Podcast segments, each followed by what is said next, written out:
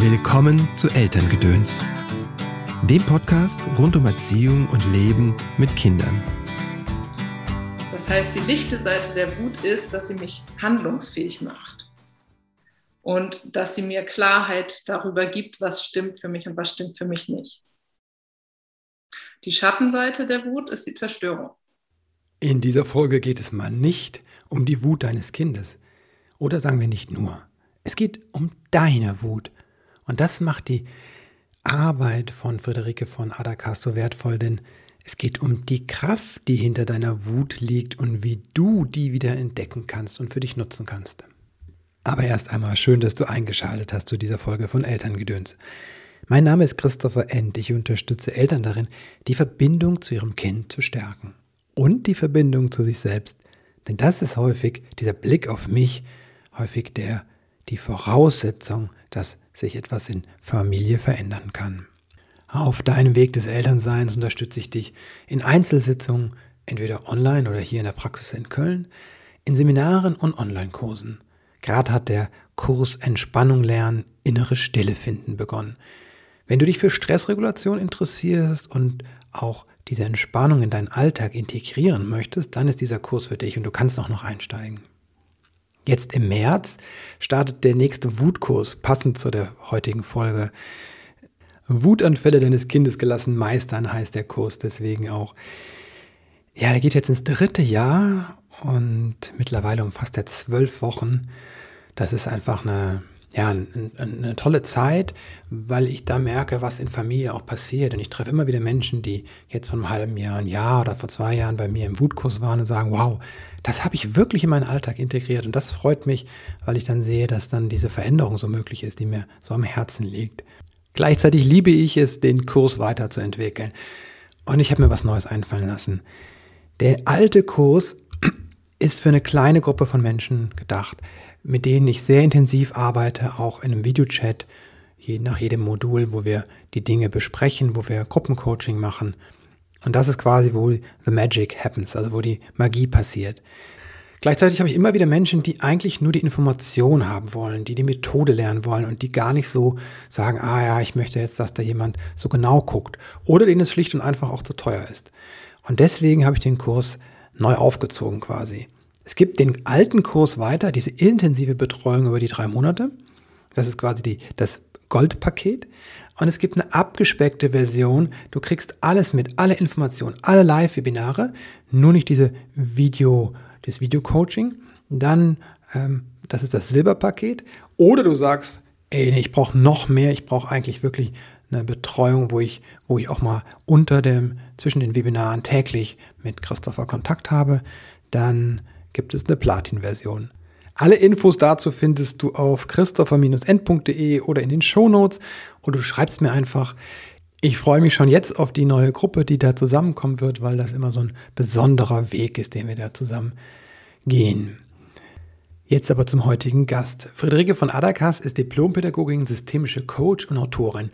Sie ist eine begeisterte Gefühleforscherin und brennt für Possibility Management und GFK gewaltfreie Kommunikation.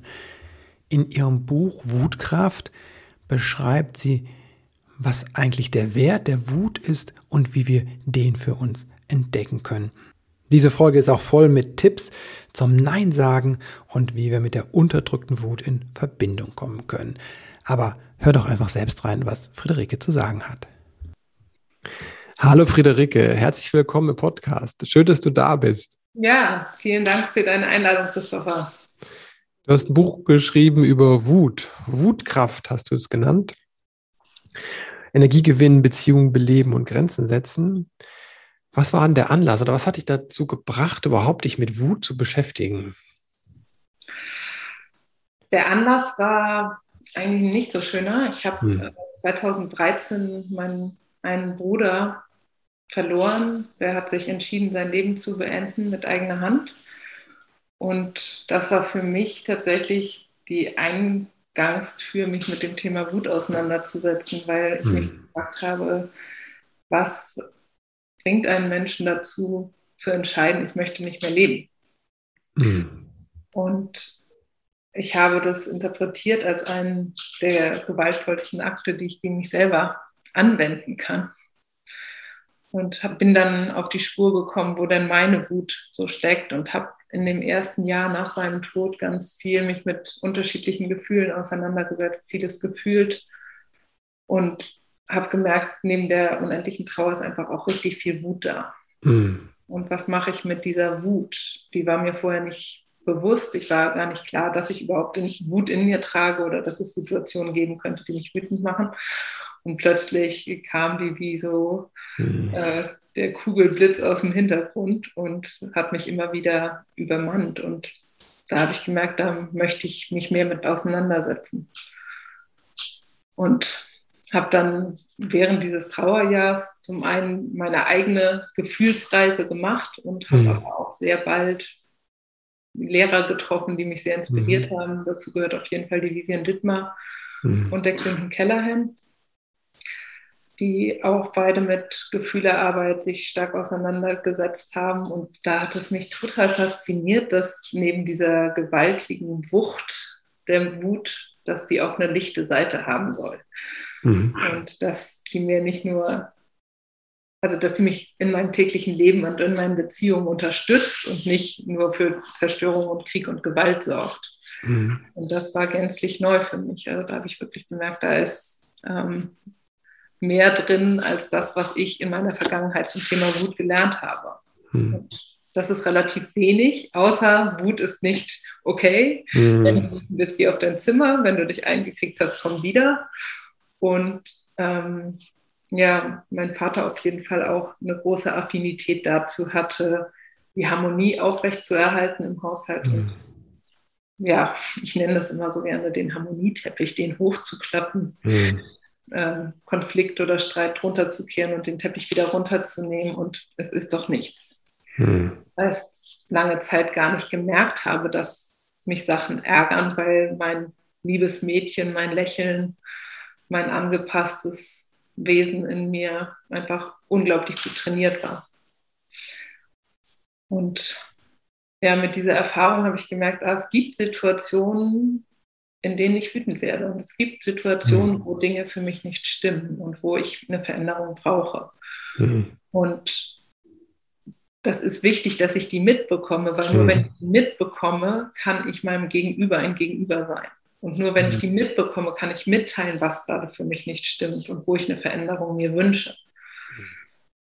Und zu merken, wie viel mein Energielevel an ähm, inwiefern mein Energielevel steigt, wenn ich meine Wut nutze, wenn ich meine Position vertrete, wenn ich meine Stimme erhebe, wenn etwas für mich nicht stimmt, im Gegensatz dazu, wie mein Energielevel sinkt, wenn ich damit beschäftigt bin, nicht aufzufallen oder nicht zu stören oder mhm. unangenehm oder unangemessen mich zu verhalten.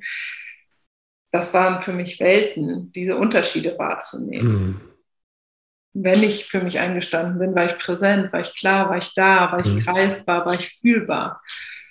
Und ansonsten auch schnell gemerkt habe, ah, wenn ich meine Wut nicht ausdrücke, werde ich müde, dämmer ich weg, mhm. ziehen meine Gedanken woanders hin, höre ich nicht weiter zu, bleibe ich nicht im Kontakt, sondern ich sitze vielleicht präsent neben jemandem, also mein Körper sitzt ja. da physisch, aber energetisch bin ich nicht mehr da. Ja.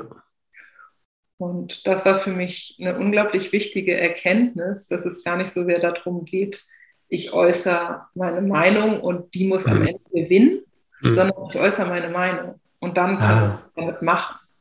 Also das war ein großes Lernfeld für mich, dass ich, wenn ich eine andere Meinung habe, das nicht zwangsläufig heißt, dass am Ende steht, ich behalte Recht, mhm. sondern wir haben einfach unterschiedliche Meinungen, die liegen mhm. auf dem Tisch und reiben uns aneinander mhm. und kommen zu neuen Erkenntnissen oder bleiben bei unserer Position stehen, weil wir merken, ah, das stimmt immer noch nicht. Mhm. Bevor ich gleich nochmal frage, wie ich denn da hinkomme ne, und dieser Prozess aussieht, würde mich jetzt nochmal interessieren. Du sagst, man fühlt sich anders in dem Austausch. Du sagst, du fühlst dich anders. Also du hast gesagt, es ist nicht so, dass ich meine Meinung durchsetzen muss. Und das Gegenteil wäre ja dann wahrscheinlich das Gelernte, ne? ich packe alles unter den Teppich, lebe keinen Konflikt. sondern beschreib doch nochmal, wie dieses, dieses Neue ist. So, ich glaube, das ist für viele Menschen neu halt, dass es halt nicht gibt, einer gewinnt und es gibt aber auch nicht, wir unterdrücken den Konflikt, sondern es ist quasi was in der Mitte. So habe ich es verstanden. Ja, für mich ist es die Möglichkeit zu lernen, mich selber ernst zu nehmen, mich selbst mit meiner Position, mit meiner Meinung, mit mhm. meiner Wahrnehmung ernst zu nehmen. Also manchmal sitze ich ja in einer Gruppierung und merke, das ist komisch. Ich kann mhm. auch gar nicht genau sagen, was es ist, aber irgendwas ist gerade in diesem Austausch, was sich komisch anfühlt oder mhm. Wo es eine Reibung in mir gibt, wo es eine Enge gibt, wo mir heiß wird oder wo mir kalt wird. Das heißt, irgendein Signal von meinem Körper mhm. kommt und möchte mir eigentlich eine Information geben. Mhm. Damit habe ich, habe ich unterschiedliche Möglichkeiten, damit umzugehen. Eine Möglichkeit könnte sein, ich ignoriere es. Mhm. Vielleicht merke ich es auch gar nicht, weil ich schon ja. Jahre ignoriert habe. Mhm. Aber es gibt auch die Möglichkeit, dass ich es bewusst ignoriere, um jetzt kein Aufsehens zu erregen. Ja. Oder ich spreche es aus. Und mit dem Mut, es auszusprechen, bringe ich mich und mit meine Präsenz und meine Energie in den Raum. Das heißt, ich gebe in den Raum mit mhm. den anderen Menschen einen neuen Impuls. Mhm. Und dieser Impuls ist natürlich subjektiv. Es kann trotzdem sein, dass mehrere Menschen es ähnlich empfinden. Und mhm. dadurch, dass ich für mich eintrete, meine Stimme erhebe, mhm. gebe ich mir selber die Erlaubnis zu sein. Mhm. Und gestalte den Raum mit. Also bin nicht Opfer dessen, was im Außen passiert, zum Beispiel in einer Teamsitzung oder auch beim Abendessenstisch mit den Kindern, mhm. ähm, sondern ich gestalte mit aktiv und um meine Meinung zu äußern, muss ich nicht laut rumschreien. Mhm. Muss ich auch nicht aggressiv oder gewalttätig werden, mhm. sondern es reicht, wenn ich einfach mitteile, was bei mir gerade ist. Mhm. Und wenn es ist, ich kann es gerade gar nicht benennen, was es ist, aber irgendwas fühlt sich komisch an. Ah, okay. Nimmt das auch noch jemand wahr? Damit mhm. hole ich den Rest des Raumes mit rein. Wie mache ich das konkret? Also in erster Linie diesen eigenen Impuls wahrnehmen, benennen und zur Verfügung stellen und dann schauen, was macht es mit dem Raum. Manchmal gibt es diese Situation, wo ich etwas mitteile und dann atmet der Rest der Menschen in dem Raum mit aus oder mhm. entspannt sich. Mhm. Also wie vorher vielleicht wie die Luft angehalten wurde und eine Spannung mhm. in der Luft war und dann oh, jetzt ist es ausgesprochen, endlich. Und das führt dazu, dass ich anders präsent sein kann, weil meine Gedanken auch nicht mehr damit beschäftigt sind. Stimmt das jetzt, was ich wahrnehme? Ist das okay, was ich wahrnehme? Kann ich das jetzt sagen? Wer ist dann beleidigt? Wer fühlt sich angegriffen? Mhm. sich verletzt? Sondern ich habe meins zur Verfügung gestellt. Und dann diesen Schritt zurück zu machen, ich habe es zur Verfügung gestellt und jetzt gucke ich, was im Raum passiert mit dieser Mitteilung. Mhm. Und dann kann es sein, dass andere Menschen darauf Bezug nehmen. Es kann auch sein, dass Menschen mit einer Anti-Haltung darauf reagieren. Mhm. Es kann sein, dass Menschen mit Zustimmung reagieren. Aber es verändert was im Raum. An den Stellen, wo ich das nicht ausspreche, bremse ich mich selber, bremse meine eigene Lebensenergie, meine eigene Kraft, mhm. meine meinen eigenen Selbstwert im Endeffekt aus, weil ich mich nicht ernst nehme an der Stelle mit dem Impuls, den ich habe. Und an der Stelle ist es mir wichtig zu benennen, dass es ein, eine Vielfalt von Wutausdrücken gibt und mhm. dass häufig noch das Bild von der Wut ist, dass sie halt aggressiv, gewalttätig, verletzend, zerstörerisch, kriegerisch ist, ähm, im schlimmsten Fall Menschen tötet. Ja. Und das ist eine Seite der Wut. Mhm. Die will ich auch nicht verleugnen, die will ich nicht kleiner machen, da will ich nicht sagen, die existiert nicht. Die existiert. Ja. Und es gibt diesen Blick auf die Wut, dass sie in viel leiseren Tönen kommt. Mhm. Also dass, wenn ich das Bild aufzeichne, ich kann die Wut von 0 bis 100 Prozent fühlen. Mhm. Dann dienen mir drei Prozent meiner Wut dazu, dass ich hier aufrecht sitze. Mhm. dass ich präsent bin, dass ich wach bin, dass ich mit dir im Kontakt bin. Mhm. 15 Prozent bringen mich noch mehr in meine Klarheit, bringen die Klarheit in meinen Blick, in meine Aufrichtung, in mein Sein im Raum, in meine mhm. Stimme, in meine Sprache. Und dazu schauen, wie viel Prozent meiner Wut brauche ich gerade, um mich mitzuteilen. Verbindung schaffen werde ich nicht dadurch, dass ich jemanden beschimpfe, dass mhm. ich jemanden beleidige, dass ich jemandem Vorhaltungen mache. Eine Verbindung aufbauen kann ich darüber, dass ich von mir spreche, dass ich mich mitteile, mich ernst nehme und sage, mir fällt es gerade richtig schwer, mit dir im mhm. Kontakt zu bleiben, weil ich merke, du erzählst ganz viele Geschichten, mhm. ich komme gar nicht mehr mit, es ist zu viel. Mhm. Ich warte eigentlich nur darauf, wann bist du endlich fertig? Mhm. Und ich möchte aber gerne mit dir im Kontakt sein. Kannst du mhm. essentieller sprechen? Dann mhm. ist das schon eine Art und Weise von, ich bringe meine Wut in Kontakt und wir für Verbindung.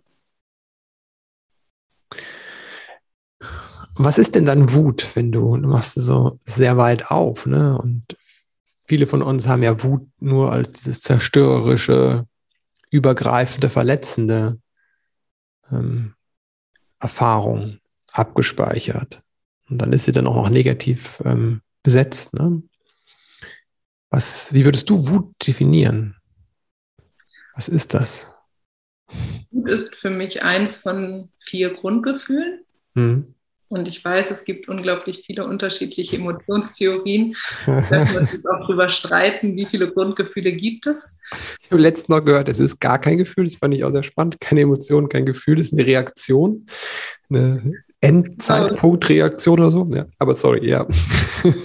Genau, so viele unterschiedliche Blickwinkel gibt es da drauf. Mhm, was ähm, ist deiner? Genau. Mein Blick darauf ist, dass es eins von vier Grundgefühlen ist neben Trauer, Angst und Freude. Mhm.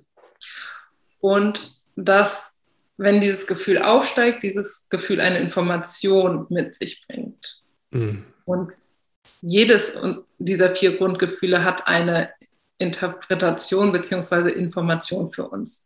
Mhm. Und bei der Wut ist es so, ich beobachte eine Situation, ich höre etwas, ich bekomme etwas mit und ich interpretiere diese Situation mhm. subjektiv durch meine Brille geguckt mit, das stimmt für mich nicht. Mhm.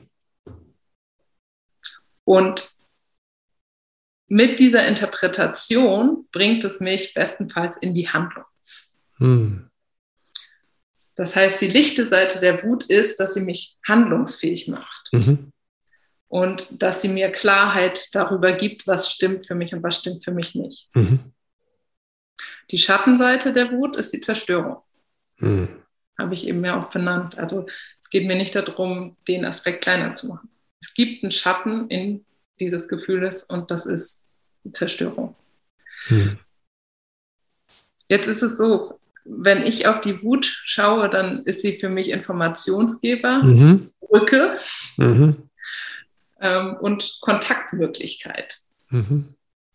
Und ich zumindest in meiner Kindheit kann sagen, habe gelernt, die Wut nicht zu führen und habe sie ersetzt. Ich persönlich habe sie mit Lachen ersetzt, also mit Freude, mhm.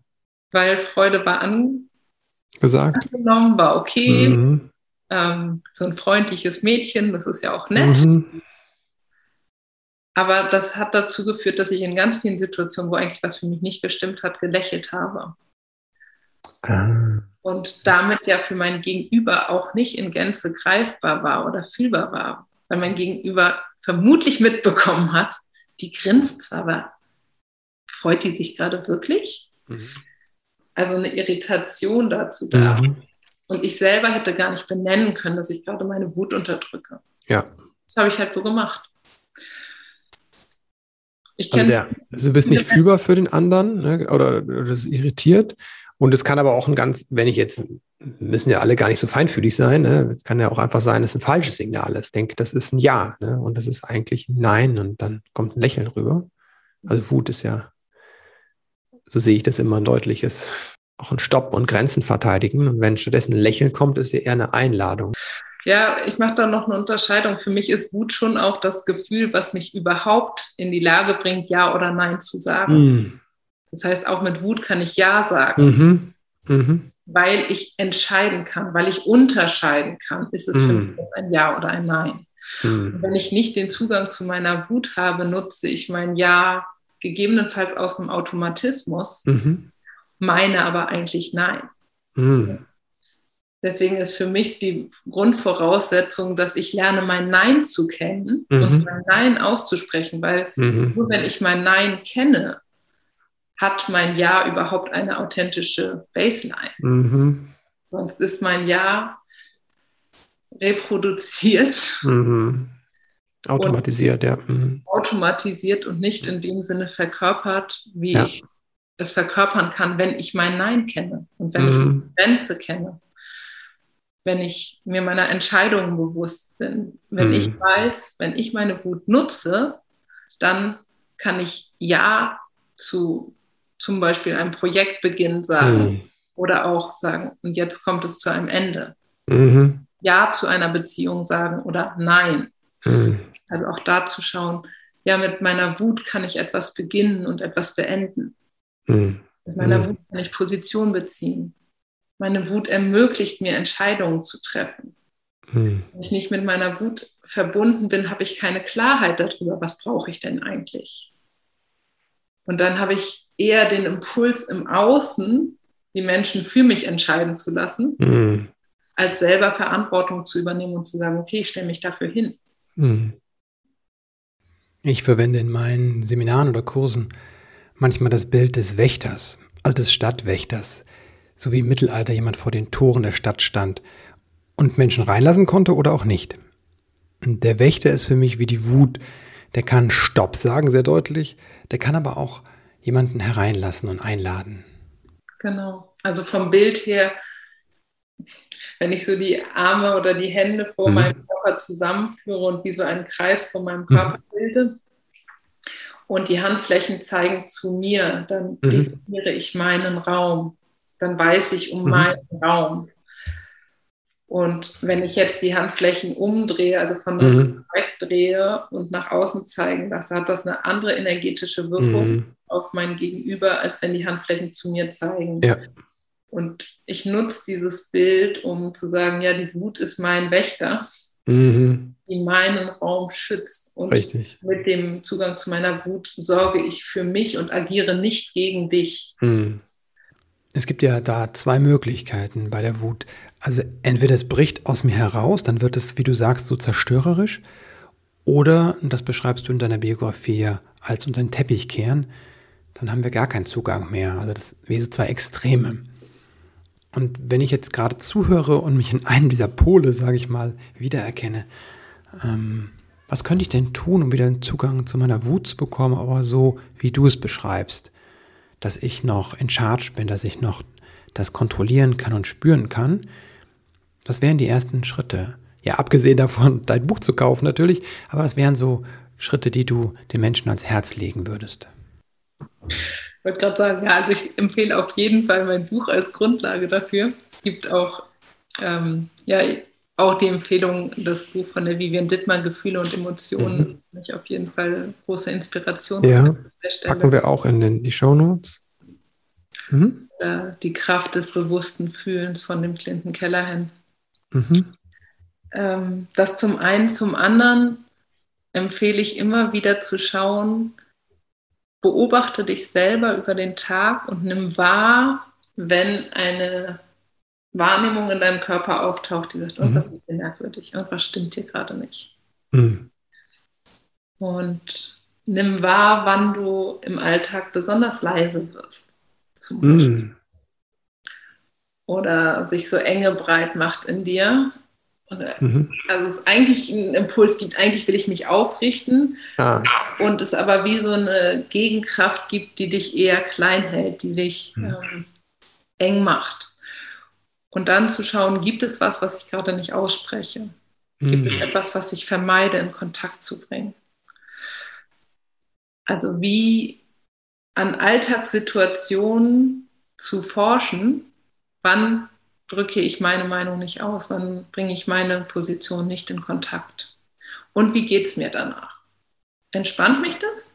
Mhm. Macht mich das ruhig? Oder ähm, halte ich den Atem an, mhm. merke eigentlich, ball ich die Hände zu Fäusten in den Taschen, verlasse das Feld, ähm, gehe aus dem Kontakt, aus dem Blickkontakt oder aus dem äh, gesprochenen Kontakt, dann zu schauen, was halte ich zurück? Mhm. Und da geht es gar nicht in erster Linie darum, es sofort zu verändern, sondern erstmal neugierig zu beobachten, was mache ich da eigentlich? Mhm.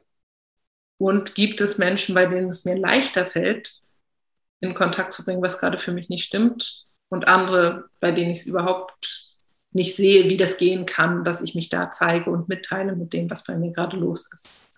Mhm. Oder was ich auch gerne empfehle, ist zu üben, Nein zu sagen, auch bei Dingen, wo ich sage, ach komm, ist doch kein Ding. Zum Beispiel Müll rausbringen oder mhm. Spülmaschine ausräumen oder den Brief zur Post bringen. Ich bin eh auf dem Weg. Also mal zu schauen, was passiert, wenn ich um etwas gebeten werde und statt Ja zu sagen, mhm. mal gucke, was passiert, wenn ich Nein sage. Also das ist für die Leute, die eher die Wut nicht so spüren, ne? Genau. Der Weg. Genau. Also zu gucken, sage ich vielleicht auch was zu, was für mich selber einen Umweg bedeutet, mhm. Um nicht Nein sagen zu müssen. Ah, ja. Oder traue ich mich zu sagen, nein, das passt mir heute nicht. Und dabei aber im Kontakt zu bleiben. Ah, okay. Also nicht dieses mhm. Nee und ich drehe mich um und gehe, sondern ich sage Nein, ich muss das noch nicht mal begründen und bleibe aber noch zwei, drei Sekunden mit dir im Blickkontakt und signalisiere mhm. dich, ich agiere nicht gegen dich. Mhm. Damit ich nicht diesen, in dieses andere Muster, in diesen anderen Pol falle quasi. Ne? Genau. Okay, ja, okay. Also Nein sagen, üben bei kleinen Dingen und im Kontakt bleiben dabei. Mhm. Und beobachten, wo, wo steigt eigentlich bei mir Körperempfindung auf. Mhm. Signalisieren, oh, was stimmt nicht und ich bringe sie aber nicht über die Sprache in Kontakt. Wie Und wichtig ist das, wenn wir was körperlich empfinden, das ähm, auszusprechen, was macht das? Wofür ist das gut? Also es geht gar nicht so sehr darum, auszudrücken, was ich gerade körperlich empfinde, mhm.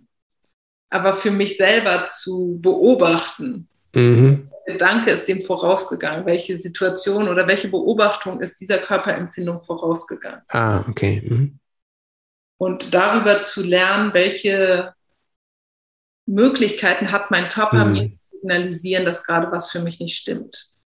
Vielleicht funktioniert das nicht in erster Linie über einen Gedanken, mhm. sondern der Körper macht was. Und dann zu lernen, meinen Körper anders zu lesen. Also zum Beispiel Verspannung. Mhm. Häufig ein Zeichen für unausgedrückte Wut. Ah, okay. Dazu gucken, ah, was, was halte ich zurück? Mhm. Wo reiße ich mich zusammen? Auch wenn es das geht ja gar nicht, ich kann mich ja gar nicht zusammenreißen, aber diese Redewendung ist doch sehr vertraut und ähm, geläufig und symbolisiert für mich so stark dieses, ah ja, ich, mhm. oh, ich halte mich zusammen. Mhm. Ja, du schreibst in deinem Buch ja auch, ne, also an manchen Stellen wie das Runterschlucken der Wut, ne, dass das, dass Sprache uns da eigentlich auch auf den schon gute Hinweise gibt. Mhm. Mhm. Ja. Oder in Situationen, wo es ganz leise im Raum ist und ich plötzlich einen Hustreiz bekomme. Mhm. Was ist dem vorausgegangen? Ah, okay. Das heißt gar nicht, dass es immer so ist, aber bleibe ich da neugierig, bleibe ich da mhm. drin, ich wissen, was, was will mein Körper mir sagen? was, wem möchte ich eigentlich einen husten oder ja. oh, jetzt habe ich einen Klops im Hals, warum? Mhm. Also ja. da neugierig zu werden. Mhm. Was wäre jetzt so die Dinge für die Menschen, die diese Schwierigkeiten haben, Wut zu fühlen und Wut auszudrücken? Und was wäre jetzt auf der anderen Seite der Skala, wenn ich eher das Gefühl habe, die übermannt mich sehr schnell. Ne? Das ist ähm, etwas, womit auch viele Eltern konfrontiert sind. Natürlich auch in der Überforderung. Einfach wenn der Stresspegel sehr hoch ist. Es gibt ja auch Menschen, die so einfach sehr wütend sind, ähm, sehr stark in der Wut sind und die auch nach außen leben. Also eine Möglichkeit kann sein, dass diese Wut, die dann so herausbricht, auch mhm. angestaut ist. Mhm. Auch ähm, erstmal irritierend, aber ähm, wenn ich mich bemühe, meine Wut nicht auszudrücken, mhm. wieder zu deckeln und dann passiert etwas im Außen und das Fass okay. kommt zum Überlaufen oder der letzte Funke mhm. sorgt dafür, ähm, dass das Feuer entfacht. Es kann sein, dass, dass das dann gar nicht ein Gefühl an sich ist, sondern die Emotion. Und das finde ich auch nochmal mhm. wichtig zu benennen, dass ich eine Unterscheidung mache zwischen Gefühl und Emotion. Mhm. Oft wird das so äquivalent benutzt. Mhm. Und mir hilft das Bild, dass das Gefühl eine Information in sich trägt und in diesem Moment eine Relevanz hat. Also mhm. ich beobachte was, das interpretiere ich auf eine bestimmte Art und Weise, dann kommt entweder die Wut oder die Angst oder die Traurigkeit oder die Freude. Ich fühle die. Das Gefühl ist ungefähr drei Minuten da und flacht wieder ab. Ah, okay. Mhm. Die Emotion im Gegensatz dazu ist ein Gefühl, was in der Vergangenheit nicht gefühlt werden konnte mhm. oder durfte. Also, wo ich ein Verbot vielleicht von Autoritäten bekommen mhm. habe und das Gefühl nicht gefühlt habe. Mhm. Oder gelernt habe, in bestimmten Situationen ist es nicht angemessen, das oder das auszudrücken. Mhm. Also habe ich es gedeckelt. Mhm. Und habe viele Situationen gefunden, wo ich es immer wieder gedeckelt habe und das Gefühl nicht gefühlt habe. Hm. Und dann ist es zu einer Emotion geworden. Und diese Emotion, die sucht sich Raum, die will gefühlt werden. Und manchmal in den unpassendsten Situationen, weil da kommt der Trigger. Mhm. bei Eltern und Kindern ist, spielt immer auch die eigene Vergangenheit rein spielt auch immer die eigene Kindheitserfahrung mit rein, die ich dann auch vielleicht reproduziert in meinem eigenen Kind sehe. Und dann geht die Hutschnur hoch. Mhm. Und dann zu sehen, ah, ich brauche da einen Raum, um dieser Emotion Zeit und Aufmerksamkeit zu geben. Mhm. Und dafür wirklich sichere Rahmen zu kreieren. Weil es ist nicht so, dass es als Gefühle sind super und Emotionen mhm. sollte man bestenfalls nicht haben. Mhm. Emotionen haben wir alle. Mhm. Die haben wir über all die Jahre gesammelt. Die tragen wir mhm. in so einem Rucksack mit uns rum. Und die Möglichkeit, wenn eine Emotion hochkommt, ist eigentlich das Geschenk, das ich mir anschauen kann. Ah, da gibt es was zu heilen. Etwas aus der Vergangenheit, was sich nochmal Aufmerksamkeit sucht was ich heilen kann, was ich mir anschauen kann, durchfühlen kann und dann auch entlassen kann. Wie heile ich das? Ich heile das, indem ich mir einen Raum schaffe, wo ich bestenfalls ein Gegenüber habe, mhm. was mir mit Präsenz entgegentritt. Mhm. Und dieses Gegenüber muss gar nicht viel machen. Mhm. Reicht da zu sein und ja dazu zu sagen, dass jetzt alte ungefühlte Gefühle aufsteigen dürfen, wo ich nichts mitmachen muss. Also mhm. als Begleiter muss nichts machen und mein Gegenüber muss nichts machen. Es darf einfach da sein, es darf durchfließen. Und wo es darum geht, dass der Begleiter nicht in Beurteilung oder Bewertung oder Verurteilung eintritt, sondern wo ich die Information bekomme, ich fühle da was Altes und das ist okay. Mhm. Das in der Vergangenheit nicht okay war zu fühlen, mhm. plötzlich okay. Und ich habe dabei einen liebevollen Zeugen, der für mich einen sicheren Rahmen hält, in dem dieses Gefühl nochmal auftauchen darf. Mhm. Und wo ich vielleicht den Schmerz oder die Wut, das nicht gesehen werden, was auch immer dazugehört, dass ich mich wütend und traurig und ängstlich mhm. fühle, fühlen darf. Mhm. Und in einem solchen Raum kann es sein, dass nicht nur die Wut hochkommt, sondern dann darunter sichtbar wird, wie viel Traurigkeit eigentlich mhm. nicht gefühlt wurde oder plötzlich fühle ich ganz viel Angst. Und die Empfehlung ist, in so einem Raum ein ganz klares Zeitfenster zu setzen, mhm. wo beide Personen zusagen, okay, wir treffen uns jetzt und dieses Zeitfenster, was wir uns gegenseitig schenken, ist zum Beispiel zehn Minuten lang. Mhm. Sodass beide ganz klar haben, zehn Minuten mein Raum, dein Raum. Mhm. Ich bin da und ich bin präsent. Es macht nicht viel Sinn, an der Stelle zu sagen, wir machen das eine halbe Stunde, wenn der Begleiter eigentlich weiß, ich habe die Kapazität nicht. Ja. Ich bin müde, ich bin selber erschöpft. Ähm, ja. Ich habe eigentlich gerade kaum Kapazitäten für mich selber ja. Raum zu halten. Ja. Und zu sagen, ich mache das 30 Minuten, lasst es. Mhm. Nicht dienlich. Dann lieber zu sagen, okay, ich bin drei Minuten 100 Prozent mhm. da, go, was mhm. immer kommt. Ja ist ehrlicher und ist auch wieder Teil dieser Wutkraft. Mhm. Ich kreiere mit dir zusammen einen sicheren Raum oder einen mhm. klaren Raum und auf den kannst du dich verlassen. Mhm. Und dann kann ich für drei Minuten diese alte Emotion mir anschauen und dann klingelt ein Wecker und mhm. dann mache ich einen Shift in dem Raum. Also dadurch lerne ich auch, dass ich größer bin als meine Gefühle. Also es gibt ja häufig auch so eine Angst. Ja, dann kommt dieses Gefühl und das ja. ist dann so groß, das übermannt mich, das überrollt. Mhm. Und ich habe keine Möglichkeit, das zu halten. Ja. Das zu halten. Mhm. Und mit dieser Erfahrung, ich kann da reingehen und ich kann da wieder raussteigen, wenn die drei Minuten vorbei sind, mhm. lerne ich meine eigene Autorität auch anders kennen. Mhm. Hm. Hört sich gut an. Diade oder Kreis, Kreisarbeit erinnert mich das. Ne? Mhm. Ja. Auch als Co-Counseln bekannt. Als mhm. Genau, Counsel, ja. Packe ich da mal in die Shownotes rein, wen das interessiert. Ja, Friederike, vielen, vielen Dank. Ähm, ich könnte die ganze Zeit mit dir weitersprechen. Sehr inspirierend. Danke für das Interview, danke aber auch für das, was du in die Welt bringst, für dein Buch, das einfach ein wunderbarer Schlüssel ist für alle, die sich mit ihrer Wut beschäftigen wollen und die Kraft dahinter kennenlernen wollen.